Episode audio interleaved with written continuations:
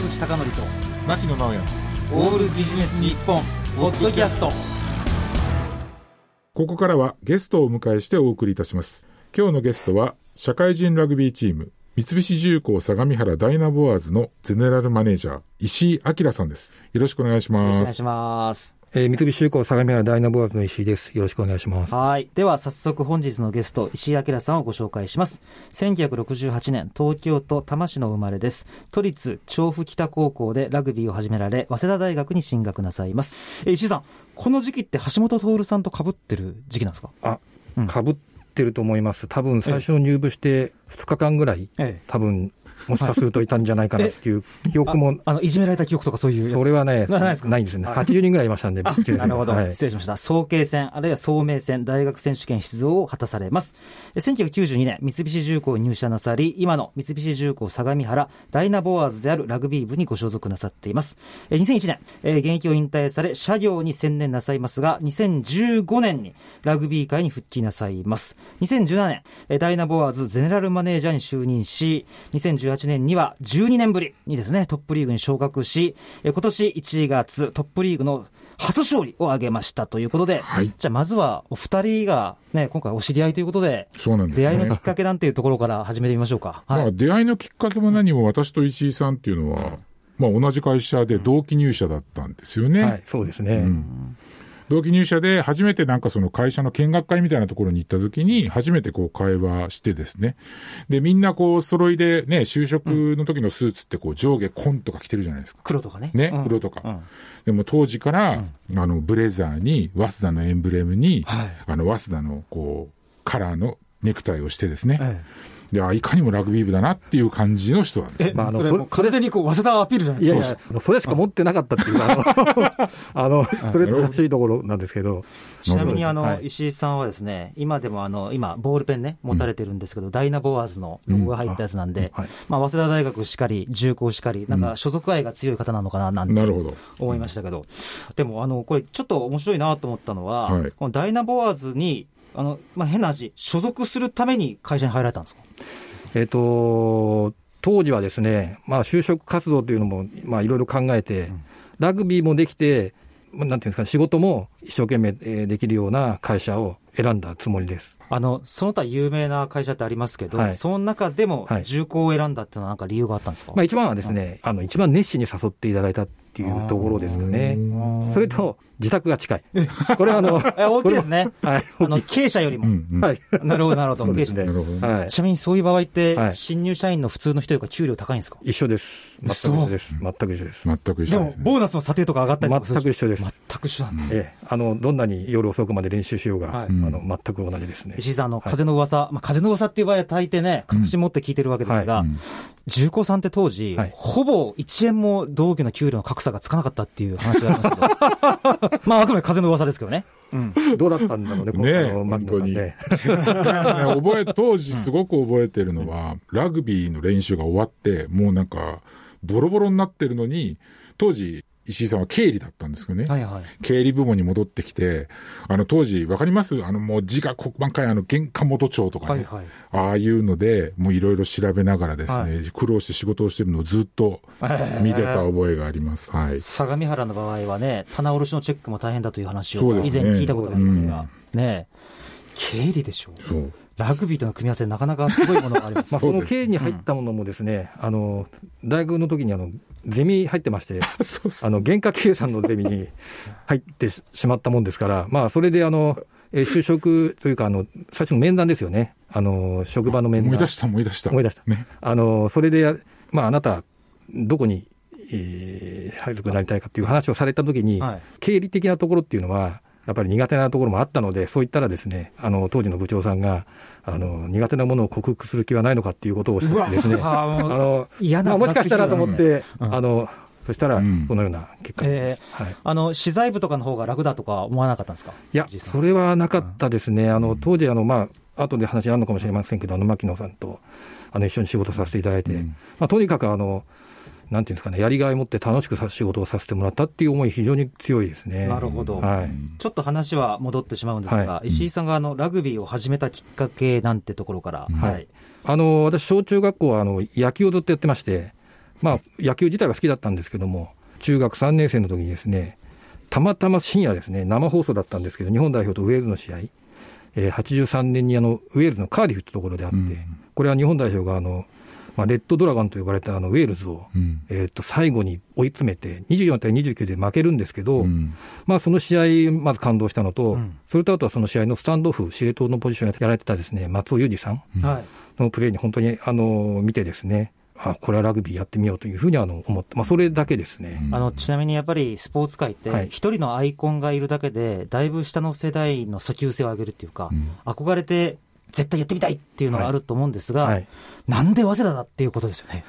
なんか松尾さんだったら明治なじゃないのかみたいな。そう、それもさっき気づ いたんですけど、あのそうなんですね。あの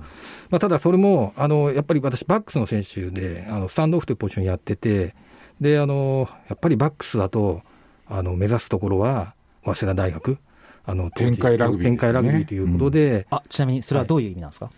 あの、ラグビーって大きくフォワードとバックスって分かれるんですけど、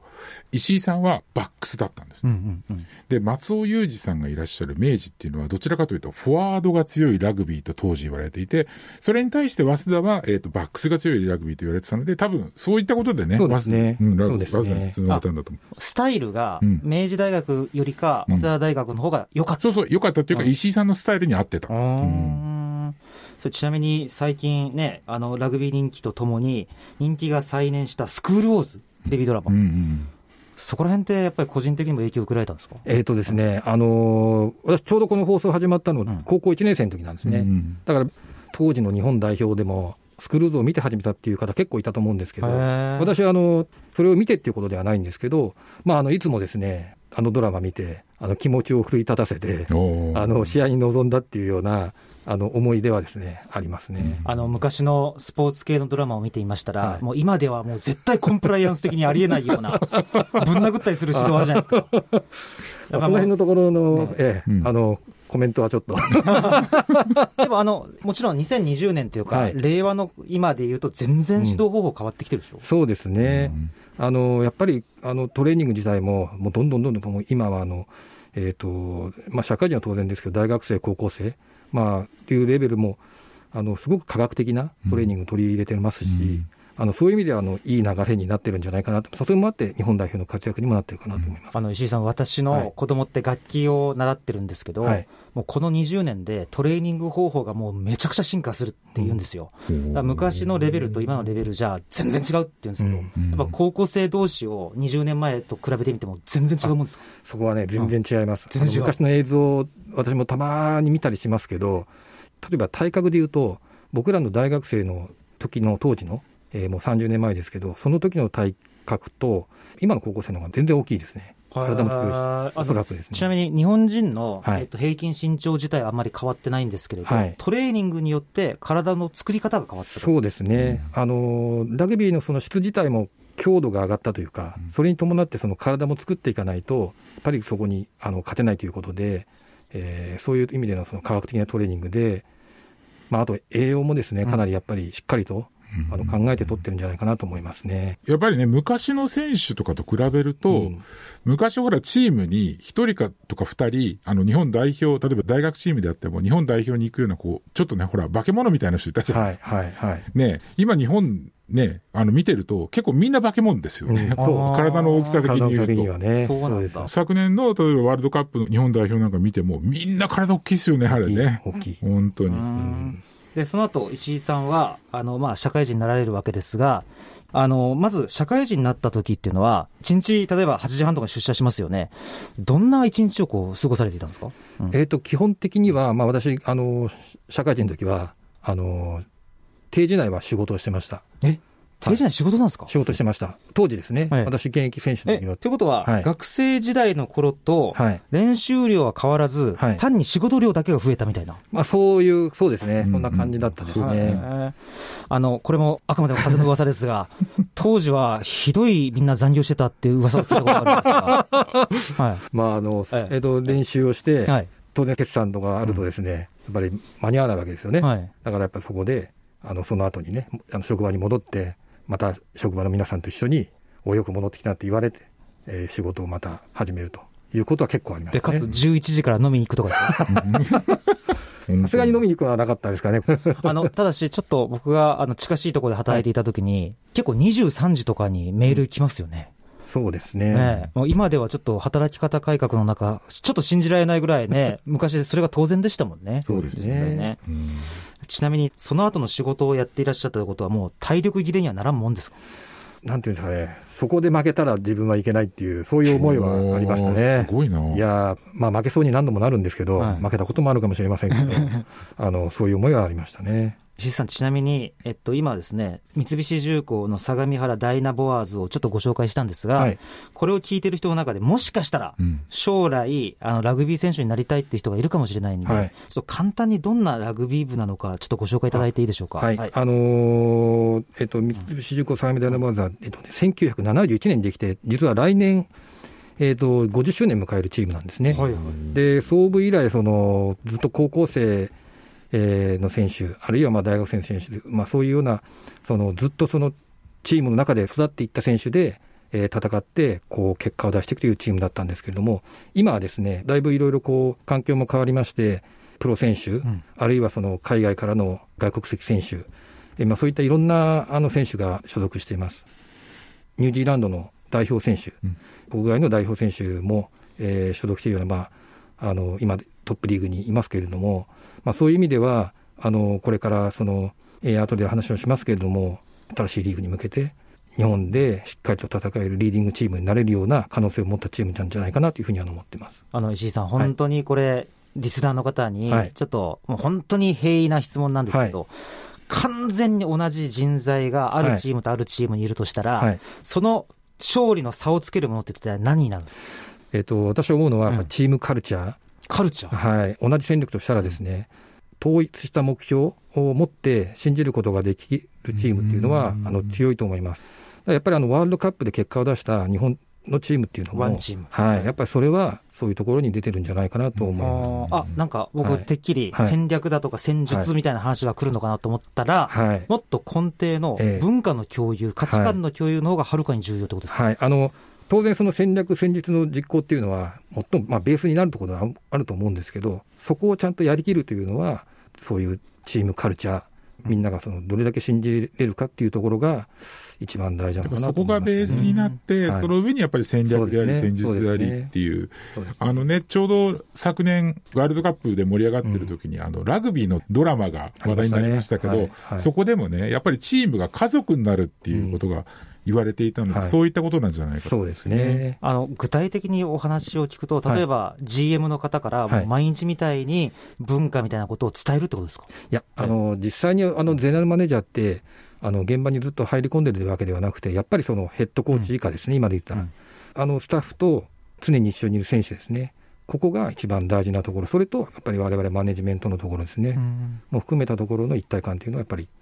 大事なのかなと。例えば、物理的に一緒にこう生活するっていうことも含むんですか、はい、まあ、なかなかその一緒に生活するというのはなかなか難しいんですけども、やっぱあの共有できる時間っていうのをどうやって過ごすかっていうのが大事です。例えば、まあ、トレーニングの時間中もですね、やっぱり今ヘッドコーチもそうですけど、やっぱすごくそういうところをね、あの大事にあのしますよね。あのだからまあ誰一人としてあの違う方向に向かないようにちゃんとその同じ方向性に持っていくっていうのもまあ、マネジメント、それからヘッドコーチの大事な仕事かなと思います。西さん、これ、本当にこれまた素人の質問で申し訳ないんですが、いえいえはい、文化を共有していたチームとしていないチームがあったら、具体的なプレーでどんな違いが出てくるんですか？やっぱりあの、うん、信じきれるかどうかっていう意味では、うん、そのもう本当のこのプレーで、えーと、勝敗を分けるようなところの際どいところってあると思うんですが、そこに、例えばまあボールが、イーブンボールがあって、そこにそのしっかり信じて飛び込めるかどうかとか、まあ、そういう覚悟がね、やっぱり持てるかどうかっていうのは、一番大事なところなのかなと思いますね。ほぼ最後の1%、数パーセントの精神性のところで、はいえ。ー、結果としては大きな違い、えー、あの精神論にはこれしたくないんですけど、やっぱりそういうところが分ける試合とか、ラグビーあるので、まあ、ラグビーそのものが不確実性を持ったスポーツでもあると思いますので、まあ、そこをどれだけその自分たちの方にその勝利というのを呼び込めるかっていうのは、そういうところが大事なのかなと思いますけどね。それにしても、その文化の共有っていうのは分かったんですが、はいうん、その後に実際、選手たちはまた今はあの仕事と両立してるわけですよね、はい、かなりこう仕事とこうなんか練習の切り替えって難しくないんですか、うん、えっと、まあでも今、あの私どもの選手、一生懸命やって、あのそこはね、あのしっかりやってくれてると思ってます。うん、まあ私なんかが現役の時よりも、よっぽどそこはあのしっかりと責任持ってやってくれてるなというふうに感じてますけどね。石井さん、これね、本当に聞きづらい質問なんですけども、はい、めっちゃ高い年俸もらってる人と、はい、普通の社員で文化を共有するときに、はい、うわ、あいつあんなにもらいやがってっていう嫉妬心はないんですか？そこはちょっと選手に聞いてないとなんと言えないですけど、あの、あのまあ、なんていうんですかね、実績のある選手っていうのは、やっぱり考え方も素晴らしいし、まあ、人間としても素晴らしいですし、まあ、そういう意味では、あの、選手もね、ある程度理解をして、納得もしてやってる部分っていうのはあるんじゃないかなとはあの思ってます。ちなみに、はい、この本当にこの考えすごいわっていうプロ選手を引っ張ってくるときに、はい、今って海外渡航できないじゃないですか、はい、そういう場合ってどうやってその人たちの人柄っていうか、人物像をこう推し量るわけですか、えーと、なかなか難しい質問ですよね。うん。うん、まあ、結局ですね、まあ、そこはあの間接的にいろんな情報を集めるしかないところも実はあるんですけど、まあ、そこはあの直接会えなくても、あの今、いろんなそのツールもありますし、日本に戻ってこれない選手もいるんですけど、まあ、そういうことを使って、いろいろ会話もできてますし、まあ、そこはあのやらなきゃいけないんじゃないかなとは思います。これはあの変な意味じゃなく、素行の悪い外国人選手をこう捕まえる場合って、どういうふうにこうリカバリーするものなんですか、はい、素行の悪い選手は、リカバリーはですね、うん、あのやっぱりあの面談ですね。あ面談？差し差しで話すみたいな。はい。はい、彼らもやっぱり、うん、あの人間が悪いわけではなくて、やっぱりその文化の違いで、あのこれはあの自分は問題だと思ってないんだけど、やっぱり日本だと、やっぱりちょっとこう、そういうふうに思われるっていう、結構そういうケースあると思いますので、そこはちゃんとあの教えてあげるっていうことですかね。あの昨年あの、ものすごいもう日本中でラグビーブームが起きましたけど、はい、それについてどう思われてます？あの本当、私も、えっと、4試合ですかね、見に行かせてもらったんですけど、あの夢のようなその時間だったです、あのワールドカップ期間中って。見たことない若い女たちがたくさんいましたけど、はい、今までのその国内のラグビーって、やっぱり大学生のラグビーもそうですし、社会人のラグビーもそうですけど、やっぱりどちらかといったら、年配の方が多くて、まあ、そういう意味ではあの景色も一変しましたし、